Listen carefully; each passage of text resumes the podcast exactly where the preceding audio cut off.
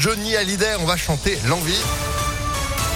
La météo et puis l'info, c'est immédiatement Léa Grillet. Bonjour. Bonjour Phil, bonjour à tous. À la une ce mercredi, journée noire sur les rails. Ouigo, TGV, TER, le trafic est perturbé partout. Ce mercredi, en cause un mouvement de grève nationale. Les quatre syndicats représentant la SNCF appellent à la grève pour réclamer des hausses de salaire. Le mouvement devrait être particulièrement suivi.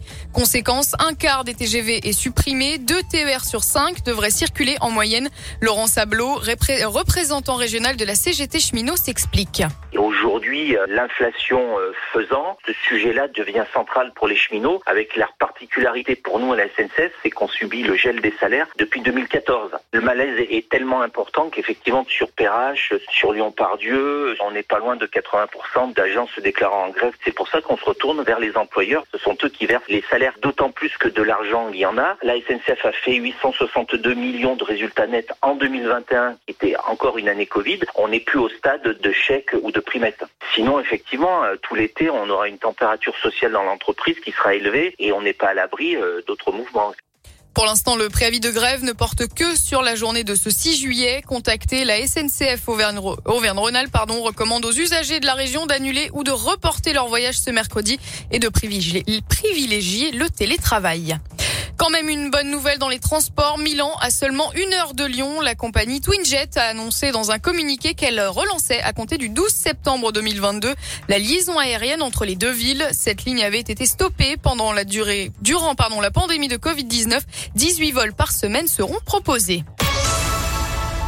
Dans le reste de l'actu, ce procès dans le nord de l'Isère, un Marseillais de 23 ans a été jugé pour trafic de drogue. Il était incarcéré pour braquage à Saint-Quentin-Falavier et s'était reconverti dans le cannabis qu'il vendait aux détenus de son étage, le tout pour la coquette somme de 15 000 euros par mois en moyenne. Sa détention sera prolongée de 30 mois. Il a également écopé d'une amende de 135 000 euros. Un député lyonnais en charge du projet de loi de veille sanitaire. Il s'agit de Thomas Rudigoz, récemment réélu dans la première circonscription du Rhône. Il annonçait hier soir avoir été pour s'occuper, je cite, provisoirement d'une veille sanitaire contre le Covid-19.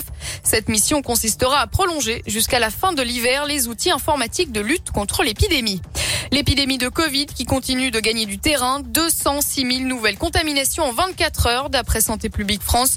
Dans ce contexte, le ministre de la Santé François Braun recommande fortement le port du masque dans les lieux bondés et les transports en commun. Il a également incité au deuxième rappel vaccinal pour les plus fragiles. Près de 3 millions de personnes ont reçu une, ont reçu une deuxième dose. Quant aux hospitalisations et aux admissions en soins critiques, on est encore loin du pic de janvier et des vagues précédentes.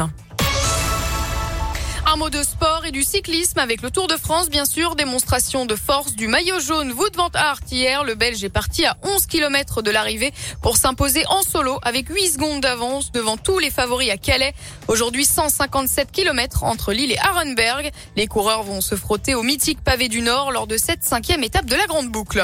Enfin, du foot et le coup d'envoi de l'Euro féminin. Ça se passe en Angleterre. Les filles de l'équipe de France attaqueront dimanche soir face à l'Italie. Cinq lyonnaises font partie de la sélection. Eh ouais. France-Italie, euh, rencontre à suivre en clair dimanche soir sur TF1 à partir de 21h. Allez les bleus, évidemment. Merci beaucoup Léa, vous êtes de retour à, à 8h30. À tout à l'heure. À tout à l'heure, 8h04. C'est la météo.